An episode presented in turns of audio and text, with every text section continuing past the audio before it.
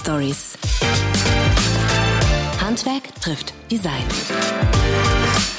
Ein gemeinsamer Podcast von Kreatives Sachsen und dem Mittelstand Digitalzentrum Handwerk.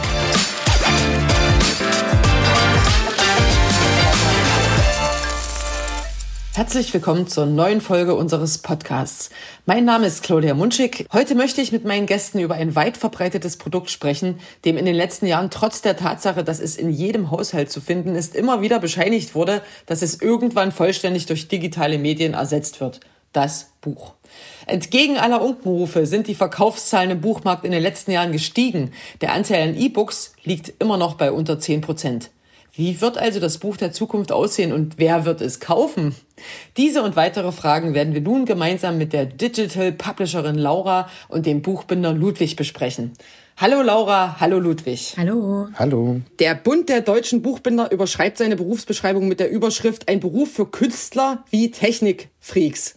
Das ist ja ein relativ großes Spannungsfeld, Ludwig. Äh, wo würdest du dich denn da verorten? Ich bin eher Kunsthandwerker und ähm, Technik versiert. Also so richtiger Technikfried bin ich nicht. Ähm, aber ich habe äh, ziemlich großes handwerkliches Verständnis, würde ich sagen. Querbeet aufgestellt, irgendwie mit ja, Metall, Holz, Papier, Pappe. Das klingt ja nach einem ganzen breiten sozusagen Spektrum an Materialien. Äh, erzähl doch einfach mal bitte, wie du zu diesem Berufsbild gekommen bist. Ähm, das ist eine längere Geschichte. Bin nämlich durch Zufall Buchbinder geworden. Ich äh, hatte den Wunsch, auf traditionelle Wanderschaft zu gehen und wollte dadurch ein traditionelles Handwerk erlernen. Also ich hätte auch Zimmer oder Tischler werden können, aber durch einen ähm, komischen Zufall bin ich äh, zur Landesbibliothek gekommen und äh, bin dort zum Buchbinder ausgebildet worden. Ähm, dabei hatte ich natürlich schon im, im hinteren Hinterkopf so äh, Lehre machen, Wanderschaft gehen, Meister machen, selbstständig machen und so weiter oder Betrieb übernehmen. Und das ist ja dann auch so gekommen. Nach viereinhalb Jahren Wanderschaft äh, habe ich Meister gemacht äh, und dann äh, eine Werkstatt hier in Dresden übernommen. Und seit 2011, also jetzt schon über zehn Jahre, äh, leite ich diese erfolgreich. Klopferholz. Also du hast eine bestehende Buchbinderei sozusagen übernommen. Wie kommt man an so ein Objekt? Also hast du den Eigentümer irgendwo kennengelernt durch Zufall oder wie kommt man darauf? Nach Wanderschaft äh, bin ich halt durch die hiesigen Buchbindereien gegangen. Es gibt nicht so viele in Dresden oder gab damals nicht so viele in Dresden. Äh, und da kam ich mit Herrn Herold ins Gespräch und äh, er meinte, er würde noch zwei Jahre machen und dann würde er aufhören wollen. Und äh, ich sagte, ja, ich mache Meister und suche dann eine Werkstatt. Und dann nickten wir uns so zu und dann war das schon mehr oder weniger ohne Worte klar, dass ich das übernehmen kann. Arbeit hatte damals keine gehabt, als ich ähm, gerade von Wanderschaft wieder kam. Aber dann vor der Übernahme habe ich da nochmal gearbeitet und das hat so dazu geführt, dass wir dann ähm, dass die Werkstatt auch kennengelernt hat unter seiner Führung, wie das so lief vorher. Und natürlich gleich, was kann ich verbessern, was habe ich von meinen Erfahrungen her ähm, äh, für neue Techniken, die ich da einbringen konnte. Der Herr Herold hatte nicht mal einen Computer, wo er eine, eine, Rechnung geschrieben hat. Das war eine elektronische Schreibmaschine oder sowas. Da ist quasi schon ein Stück äh, Digitalisierung im Handwerk erfolgt, aber ähm, halt von einem ähm, älteren Herrn einfach übernommen. Wir haben da keine Familienbande oder sowas. Äh, das war reine Zufall und ich habe es bisher noch nicht bereut. Und freut uns auch sehr, denn wie du schon gesagt hast, viele Buchbindereien mussten ja aufgeben und dass du da auch das Handwerk am Leben hältst, ist ja eine super Sache. Jetzt hast du auch schon Digitalisierung äh, angesprochen äh, und da haben wir mit der Laura natürlich einen absoluten Profi, wenn es um die Digitalisierung im äh, Buchbereich geht. Äh, Laura, beschreib doch mal bitte, was du machst. Was ist der Inhalt deiner Arbeit? Wie war dein Werdegang? Äh, wir sind ganz gespannt zu hören, wie das so bei dir so aussah. Aber gerne, ich kann ja mal erzählen, was so die letzten Jahre bei mir los war. Ähm, ich habe Literaturwissenschaft an der Universität Leipzig studiert und bin dann irgendwie am Institut für angewandte Informatik gelandet als äh, wissenschaftliche Mitarbeiterin und habe da ein Forschungsprojekt äh, mitgeschrieben und dann später auch ko koordiniert. Das ging ganze vier Jahre. Es war ein Inno-Team von der Sächsischen Aufbaubank finanziert und hatte den Titel ähm, FIDIPUB. Also das äh, ist das Akronym für Fit for Digital Publishing.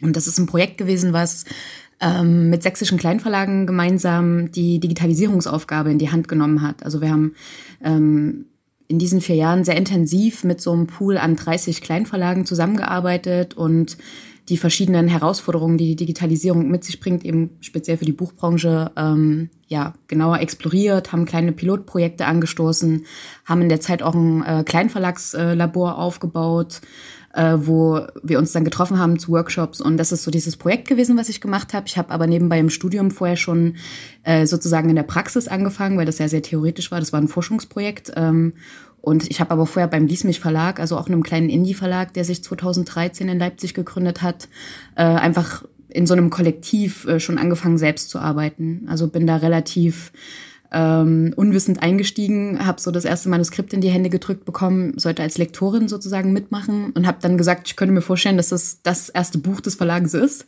Habe aber null Erfahrung, mir hat's gut gefallen und ich könnte es jetzt auch pitchen, warum. Und dann ähm, wurde gesagt, okay, das klingt ganz gut, so was du sagst. wir glauben dir. Und dann haben wir das als erstes Buch gemacht. Das war der Pedalpilot Doppel 2 von Wolf Schmid. Das war ähm, ein Fahrradkurierroman. Ähm, und den haben wir dann halt vor allem in Fahrradläden auch mit vertrieben. Ne? Also haben dann so ein bisschen versucht, auf der Inhaltsebene zu gucken, was kann man machen. Wir haben bei der Leipziger Radnacht zum Beispiel eine, äh, ein Lastenrad so gebaut, dass wir eine Lesung auf dem Lastenrad machen konnten zwischen diesen äh, ganzen Fahrradfahrenden Menschen. Und genau, das war so waren so kleine Guerilla-Marketing-Aktionen, die wir als äh, Indie-Verlag äh, versucht haben, uns ausprobiert haben. Was, das ist eigentlich so typisch Indie. Und äh, das ist mein würde ich sagen, Buch zu Hause, die Indie-Szene, weil da geht's oftmals verrückt zu.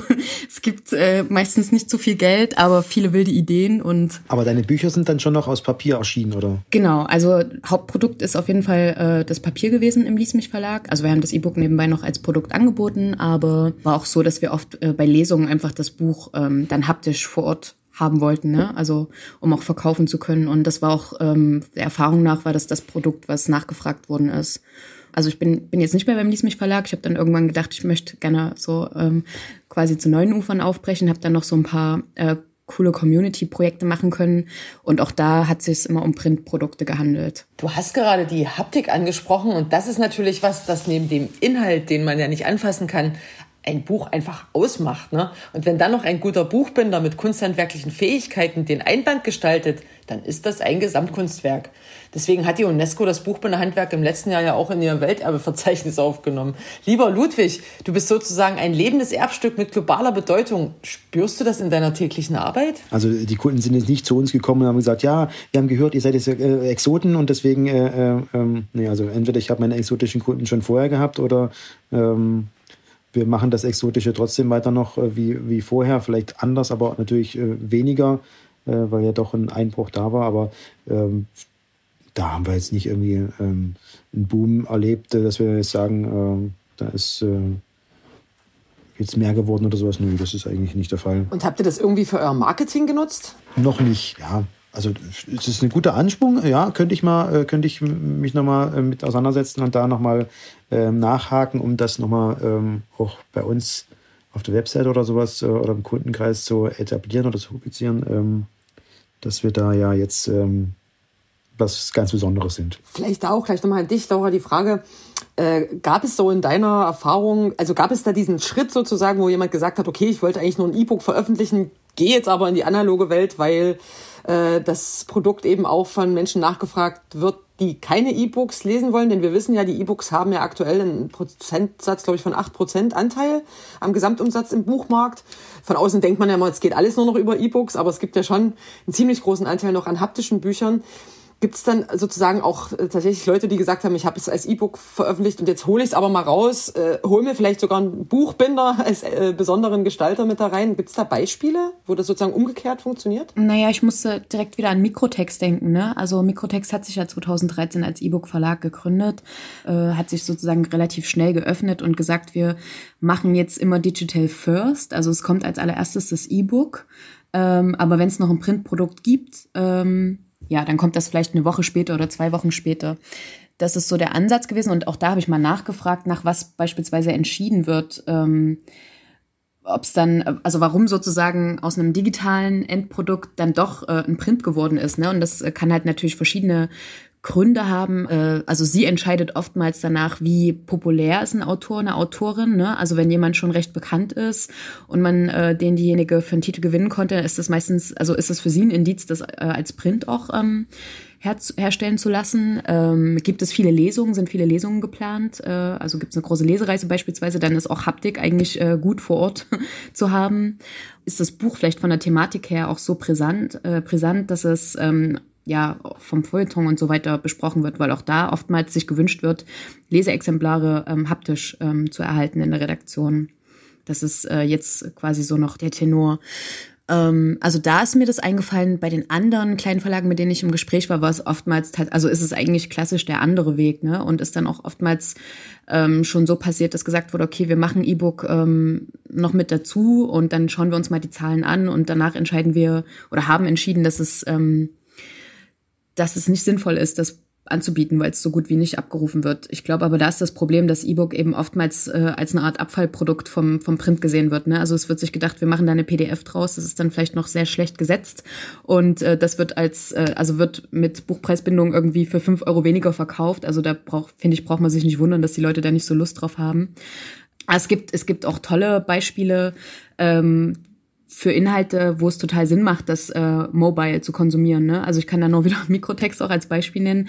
Die haben auch so ein kleines, äh, also so ein Geschäftsmodell, wo du als äh, Teil des Freundinnenkreises sozusagen 2,50 Euro im Monat zahlst. Und also es ist so eine Mischung aus Crowdfunding und äh, Abo eigentlich. Ich finanziere sozusagen das Verlegen zu einem gewissen Teil mit, bekomme aber dafür jede Neuveröffentlichung zumindest als E-Book. Und oftmals sind diese Formen ja gar nicht unbedingt Langtexte, sondern es sind äh, spannende Essays zu ganz äh, politisch aktuellen Themen wie die Klimakrise oder so, ähm, wo ich dann denke, okay, das schneidet jetzt gerade bei mir rein und ich habe gerade mal die halbe Stunde Zeit, das mir äh, durchzulesen. Und das passt für mich viel besser, als dass ich vorher in eine Buchhandlung gehe und mir dann diese, äh, diese Zeit zum Lesen nehme und sage, jetzt setze ich mich mal bewusst hin und lese das und schlag das Buch auf. Aber so E-Book-Reader oder sowas war ja vor ähm, fünf oder zehn Jahren so die große Angst, äh, wird das jetzt äh, wird das Buch jetzt verdrängt davon oder sowas, äh, ist ja überhaupt nicht äh, äh da hingekommen. Also ja, ich glaube auch, dass das äh, E-Book in dem Sinne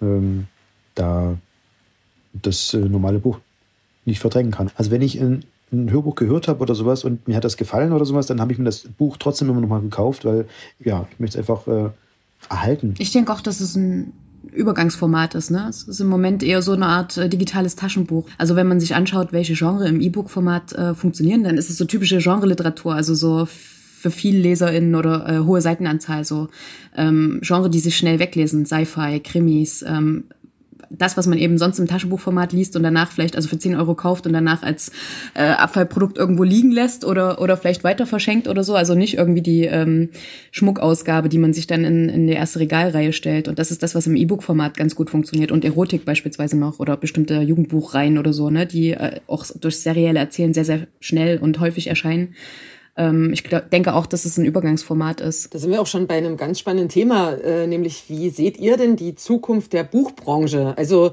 im reinen kommerziellen Verkauf hatten wir sogar einen Umsatzanstieg und gerade durch äh, die, also in der ersten Phase der Pandemie gab es ja einen unheimlichen Anstieg auch in den Buchverkäufen. Laura, du wirst es wissen. Äh, aber wie geht das denn perspektivisch weiter? Ich würde es gerne erstmal für den Buchhandel vielleicht von dir erfragen, Laura. Hast du da eine Idee, wie das in fünf bis zehn Jahren vielleicht aussieht? Für mich ist ja so ähm, gerade auch meine Frage, wie meine Zukunft im, äh, im Buch und in der Buchbranche stattfindet, ist so die Frage, die mich gerade in, in meiner kleinen Pause auch umtreibt. Ähm, und ich kann auch für die großen Medienunternehmen nicht sprechen und auch für den Buchhandel nicht, weil das, äh, das sind nicht sozusagen, äh, ist einfach nicht mein Gebiet was ich mir wünschen würde von der Branche, äh, ja, also die Branche kann auf jeden Fall, glaube ich, sensibler werden, kann politischer werden und dann hätte ich da auch Lust drauf. Ja, Ludwig, du hast ja, glaube ich, viel Lust auf deine Branche. Also du bist ja mittlerweile auch nicht mehr allein. Ich weiß gar nicht, wie du gestartet bist. Vielleicht kannst du es nochmal erzählen. Du bist ja nicht der einzige Mitarbeiter. Vielleicht erzählst du mal, wie ihr aufgestellt seid und ergänze doch bitte gleich noch, wo das in Zukunft bei euch hingeht und wie du die Branche siehst und wo du vielleicht auch deine Nische für dich definierst. Du hast ja gerade erzählt, dass äh, äh, steigende Zahlen, nachdem die Zahlen äh, ziemlich lange gefallen sind, ist natürlich toll, wenn sie mal wieder steigen. Deswegen also äh, steigende Zahlen ist ja nur, äh, bis wohin sind sie gefallen und dann äh, kann man endlich wieder von steigenden Verkäufen sprechen. Äh, das ist äh, ähm, noch mein Ansatz zu gerade eben. Also ich habe übernommen, ich sage Altgesellen, also eine, ähm, eine Buchbinderin, die habe ich mit übernommen und dann, wir haben außerdem einen Lehrling jetzt gerade wieder im zweiten Lehrjahr ähm, und gelegentlich kommt unser erster Lehrling noch einen Tag die Woche zum Aushelfen, aber die studiert gerade, deswegen ist das äh, nur sporadisch irgendwie so für Projekte oder sowas, dass man da sagt, ja, äh, komm dazu und mach mit. Ähm, also sind im Endeffekt zweieinhalb Leute unter Lehrlingen, so ungefähr. Zukunft, ich sehe mich in der Werkstatt stehen. Ich wäre wär schön, wenn ich weniger im Büro sitzen würde oder sitzen müsste, als wie äh, ähm, ich würde lieber mehr weg vom Digital, weil äh, klar kommen die Anfragen per Mail und äh, aber trotzdem ist es ja auch das Telefon und der Kunde da unten, der äh, jetzt äh, zu uns kommt und äh, fragt und äh, erklärt bekommt. Und ja, fünf bis zehn Jahren sehe ich mich immer noch hier. Vielleicht dann mit einer, ich sag mal, Zweitniederlassung oder sowas, aber also ich werde immer noch Buchbinder sein, es wird immer noch genug zu tun geben. Ich sage immer, es gibt keine Maschine, die Bücher reparieren kann. Und äh, das ist halt eines unserer Hauptaugenmerke. Wir sind natürlich so breit aufgestellt, dass wir jetzt kein Hauptgeschäft haben. Wir machen alles, äh, Kästen, Mappen, Schachteln, Jahresprodukte äh, für Kalender zum Beispiel oder sowas. Äh, ähm, dann auch äh, ja, kleine Blanko-Sachen und so weiter, Fotoalben und äh, was, was die Kunden wollen. Also Einzelstücke, oftmals Gästebücher. Kannst du das auch so für deine Kollegen aus der, aus der Buchbindergilde bestätigen? Sehen die das auch so optimistisch, dass auf jeden Fall die Branche in dem Umfang, in dem sie jetzt tätig ist, auch erhalten bleibt? Ähm, wir Buchbinder, sage ich mal so, sind immer ähm, fleißig am Nörgeln und Meckern. Es geht immer, ach, es geht so schlecht und ja und ach nee und äh, war schon vor 100 Jahren so, dass das, ah ja, irgendwie nur wer, wer viel schimpft, zeigt man, dass immer noch ein Leben ist. Nee, also ich denke, dass die Kollegen da auch äh, ähnlich ticken, jedenfalls die, mit denen ich äh, im näheren Umfeld häufiger zu tun habe. Ähm, die haben sich halt äh, ähm, auch irgendwie spezialisiert. Die einen machen halt äh, Bildanrahmung, der andere macht halt äh, äh, Ringbindung mit mehr oder sowas oder ähm, die anderen drucken dann viel oder sowas oder der eine macht eine Bibliotheksanwender. Bildanrahmung ist ja auch so ein, äh, ein Punkt, der ein Buchbinder äh, oftmals mit äh, ob es nun Passepartouts sind oder die ganze Rahmen oder sowas. Also ich denke, dass äh, wir ähm, gerade in, in, Sachsen mit Erinnerung und so weiter da nicht so ähm, schlecht aufgestellt sind. Wir haben dann eher das Nachwuchsproblem oder sowas, sei es nun, dass der Buchbinder keine Kinder hat, der es weitermachen kann, oder dass es einfach äh, das Alter ist, was dann äh, da ähm, aber es gibt trotzdem Nachwuchs. Also es ist nicht so, dass wir jetzt gar nichts haben. Es gibt schon auch Leute, die das weiterführen und weitermachen. Und wenn sie klein anfangen und größer werden, das ist ja dann auch jeden sein Ding, wenn das, wenn das klappt. Aber es wäre schön, wenn die hiesigen Betriebe auch übernommen werden würden. Aber das ist ja nur mein persönlicher Wunsch und deswegen hätte ich den damals so gemacht. Und ich denke, das ist, also für uns als Buchbinder geht es nach wie vor weiter. Also sehe da nichts Gegenteiliges. Und die Digitalisierung wie mit einem äh, E-Buch-Reader oder sowas, äh, äh, stellt uns natürlich an, ähm, fordert uns und äh, sorgt dafür, dass wir uns äh, auch umdenken müssen und ähm, herausgefordert werden, uns da anzupassen und so. Aber das ist, denke ich mal, mit allen Branchen so, dass ob die Lebensmittelindustrie mit vegan und vegetarisch und der Fleischer von um die Ecke, der hat zu tun, dass er sein Zeug ans Mann bringt. So ist es bei uns auch. Das sieht dann ein bisschen aus und ähm, wer halt dann das Einzelstück oder das besondere Stück haben will oder die Reparatur, der kommt halt nach wie vor zu uns. Und äh, das sind äh, Klopfer äh, nicht gerade wenig, die halt dann, äh, ob nun Omas Kochbuch oder das Nachschlagewerk oder ähm, Handschriften, Briefe, Sammlungen und so weiter ähm, schön gebunden haben wollen, weil wir halt auch, ja, wie gesagt, auch Kästen, Schachteln, also alles aus Papier, Pappe und Leder äh, fertigen und herstellen. Auch Dummies, äh, Musterentwicklung, Gott nur Lange und Söhne oder andere Druckereien oder sowas oder äh, so, das so, dann wird das immer noch sich äh, zusammenfinden, das Digitale, ähm, obwohl es natürlich dann die Frage ist, kann man sich das leisten, äh, weil so ein Dummy oder so ein ähm, Einzelstück ist natürlich dann entsprechend preisintensiver. Mhm. Aber du hast gerade das schöne Thema Reparatur angesprochen und auch über die Materialien gesprochen, die ihr verwendet. Das klingt ja ziemlich nachhaltig, also ist damit sozusagen auch total hip. Äh, siehst du deine Tätigkeit auch unter diesem Aspekt? Ich möchte mich jetzt nicht als Lokalpatriot bezeichnen, aber ähm, nachhaltig äh, sind wir insofern schon, dass wir zum Beispiel unsere äh, Pappen meist aus äh, Glashütte, aus dem Pappenwerk, äh, also hier aus der Nähe bestellen oder äh, Klebstoff kommt aus Leipzig. Ähm, das ist also nachhaltig. Ich, ich gucke halt schon, dass ich äh, jetzt keinen ähm, Plastikmüll produziere äh, oder keine, keine Materialien verwende, die jetzt nicht zertifiziert sind oder sowas. Also da gucke ich schon, schon drauf, dass wir da unsere Produkte auch für den Kunden, der auch darauf achtet, halt gut einen grünen, einen grünen Daumenabdruck haben oder wenigstens keinen schlechten. Materialien sind sonst auch äh, teilweise älter. Also sind einfach auch, wir haben Einbandmaterialien, was jetzt schon über 30 Jahre alt ist, aber das ist, äh, wird ja davon nicht schlecht, nur weil es bei uns trocken und warm gelagert wird oder sowas. Also da ähm, muss ich nicht Müll produzieren und um Neues zu kaufen, was dann zertifiziert ist. Da kann ich auch das Alte, was quasi äh, gut ist oder halt äh, schon ja, äh, trotzdem weiterverwenden. Das ist also auch in vielen anderen Branchen wahrscheinlich so und wir machen auch das die Kollegen. Laura, siehst du da auch einen Trend in der ganzen Verlagsbranche insgesamt? Also wird da stärker auf Nachhaltigkeit gesetzt? Äh, spielt es zum Beispiel bei der, bei der Auflagenproduktion eine Rolle, dass man eher sagt, wir machen lieber weniger Bücher und legen ein zweites Mal auf? Oder gibt es da irgendwie Trends, die du beschreiben kannst? Also ich wollte erstmal noch zu Ludwig sagen, dass ich es auch durchaus nachhaltig finde, dass er so Reparaturarbeiten macht. Ne? Also das ist ja eigentlich so... Ähm ja, er hat mich so ein bisschen an den Gang in Secondhändlern äh, äh, erinnert. Das ist eigentlich voll schön. Oder, oder dass man seine Sachen irgendwie in die Änderungsschneiderei gibt äh, und nochmal flicken lässt. Also das ist ja auch durchaus sehr nachhaltig und schön, der Gedanke, dass man da irgendwie das Kochbuch von Oma ähm, ja so, äh, so machen lässt, dass es noch länger äh, hält oder erhalten bleibt.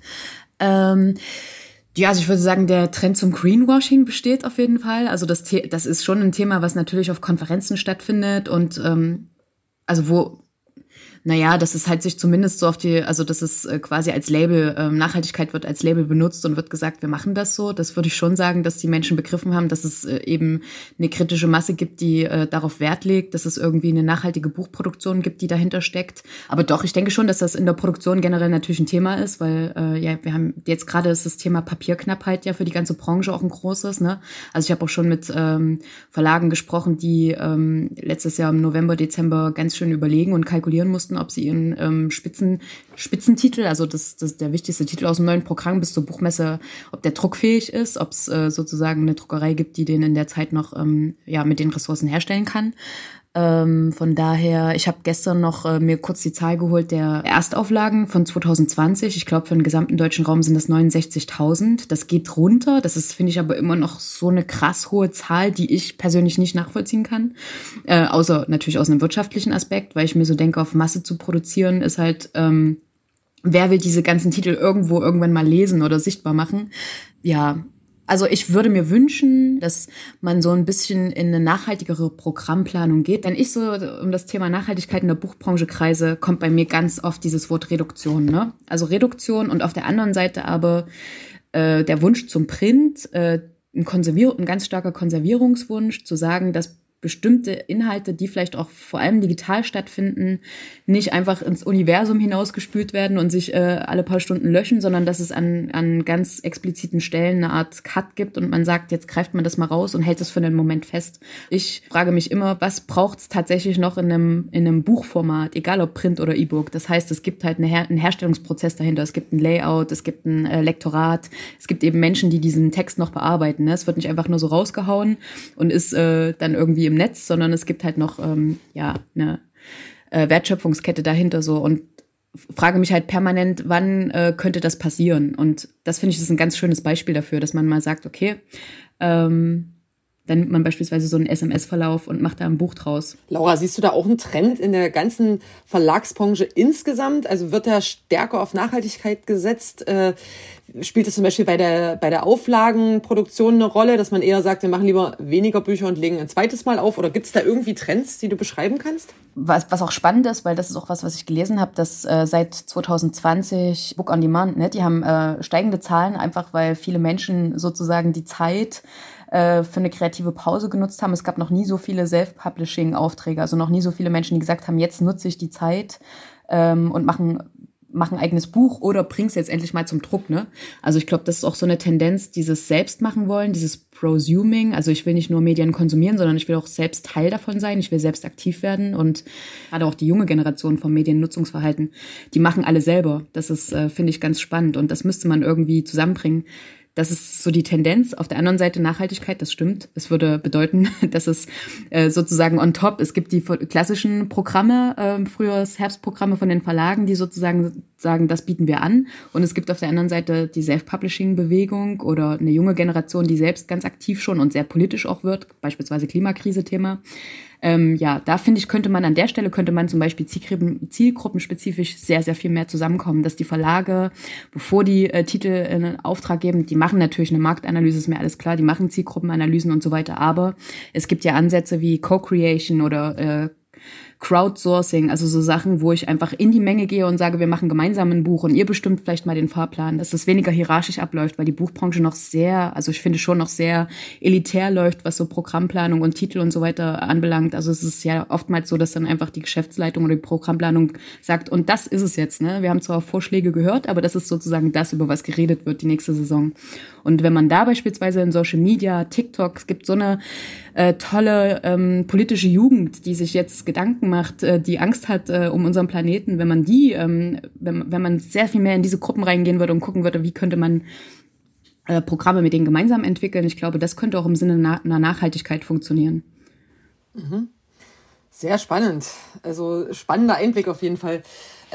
So langsam nähern wir uns dem Ende des Gesprächs. Ich habe natürlich, wenn wir heute schon über den Buchmarkt sprechen, an euch beide noch die Frage, welches ist euer Lieblingsbuch? Und ihr könnt gerne auch über die Gestaltung sprechen oder den Einband. Äh, vielleicht Laura, du zuerst, Ladies first? Ja, sehr gerne. Also mir fällt direkt äh, was ein, was ich äh, hier aus meiner Sitzposition sehen kann, weil das sowohl inhaltlich fantastisch geschrieben ist, als auch ähm, haptisch toll umgesetzt ist. Und zwar ist das Karin Köhlers Roman Miroloy. Ja, also einfach ein, ein hochliterarisches Werk und das ist toll eingebunden. Ich kann, wenn ich es jetzt Ludwig zeigen würde, könnte der erklären, was das alles bedeutet. Ich kann sagen, dass die Autorin selbst ähm, die Motivik gemalt hat, weil es spielt auf einer ähm, griechischen Insel und es hat so ein Wellenmeermotiv und das ist ähm, ich hol's jetzt doch mal, vielleicht kann Ludwig das ein bisschen kommentieren. Ja, für die Zuhörer vielleicht die Erklärung.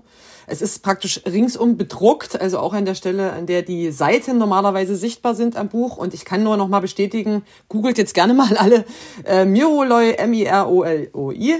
Und da findet ihr dieses fantastische Buch, sieht sehr, sehr schick aus.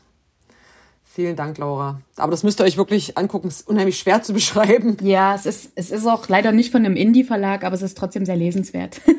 Das ist doch okay. Ludwig, hast du da vielleicht ein, ein, Beispiel, was wir uns unbedingt angucken müssen, wo die Bucheinbindung spektakulär ist und vielleicht sogar der Inhalt? Äh, buchbinderisch habe ich da jetzt äh, kein äh, Lieblingswerk. Ich lese gerne Terry Pratchett ähm, und habe da auch ziemlich viele. Ich sage mal, habe da äh, darauf geachtet, dass ich mal die deutschen Erstauflagen als Taschenbücher wenigstens noch sammle. Aber das, das Buch, was mir am meisten am Herzen liegt, äh, das erste Buch, was ich gelesen habe, oder gekauft habe, um es zu mir zu lesen. Ähm, also ich bin ja Handwerker, muss ja nichts äh, mit, dem, mit dem Inhalt zu tun haben. Ich habe eine Leserechtschreibschwäche und äh, habe äh, äh, in der Schule zwar lesen gelernt, aber natürlich nicht die Liebe zum Lesen, wie man das, wie manche andere das dann machen, dass die dann eins nach dem anderen verschlingen.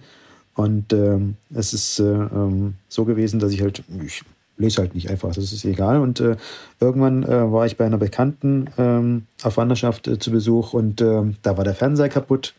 Ich wusste, dass sie viele Bücher hat. Da habe ich gefragt, ah, Mensch, hast du nicht zufälligerweise Tintenherz? Weil immer wenn ich beim Trampen umhergetrennt bin und gefragt, ah, hier Buchbinder, da kennst du da bestimmt Tintenherz? Nee, kenne ich nicht. Und äh, Tintenherz ist das erste Buch, was ich äh, mir gekauft habe, um es ihr Ziel zu lesen. Äh, ich bin vorher noch äh, von Buchladen zu Buchladen äh, gereist, also habe dann Buchläden in verschiedenen Städten aufgesucht und habe mich da hingesetzt, habe da weitergelesen, bis ich mir es dann doch irgendwann gekauft habe. Und äh, ich habe dann eine Bekannte, die hat sie das als ähm, Meisterstück selbst eingebunden und die hat mir einen Satz Rohbogen geschenkt. Ähm, äh, normalerweise wird ja ein Buch heutzutage klebegebunden, also ob nun Harry Potter oder äh, auch alle anderen Sachen. Äh, und das wurde bei der Produktion extra umgestellt für diese Meisterin, für die Meisterschule, dass man da Lagen draus hat. Das ist quasi gefalztes Papier, äh, was am Rücken ähm, mit Faden geheftet werden kann. Und den Rohbogensatz habe ich immer noch eingepackt im Schrank liegen. irgendwann werde ich mal, wenn ich mal viel Zeit habe, mir den das Tintenherz äh, selber so einbinden, wie ich es mir vorstelle oder gerne haben möchte. Ach, das ist ja eine wunderschöne Geschichte. Äh, ich danke euch jetzt an der Stelle erstmal ganz herzlich für das äh, Gespräch. Ähm, es gibt ja die Möglichkeit, auch mal in eure Werkstätten reinzuschauen, Ludwig. Das möchte ich nicht unerwähnt lassen. Also die Kunsthandwerkstage ermöglichen das. Wir werden in den Shownotes auch die Daten verlinken, wann das möglich ist. Äh, Laura, dich treffen wir hoffentlich bald wieder auf einer Messe oder äh, im Schlepptau. Äh, hast du dann vielleicht 30 Verlage, die du äh, promoten möchtest. Äh, ich freue mich da sehr drauf, euch bald alle in der Realität wieder zu treffen und nicht nur digital. Danke euch ganz herzlich für das Gespräch und ja, sage Tschüss und bis zum nächsten Mal.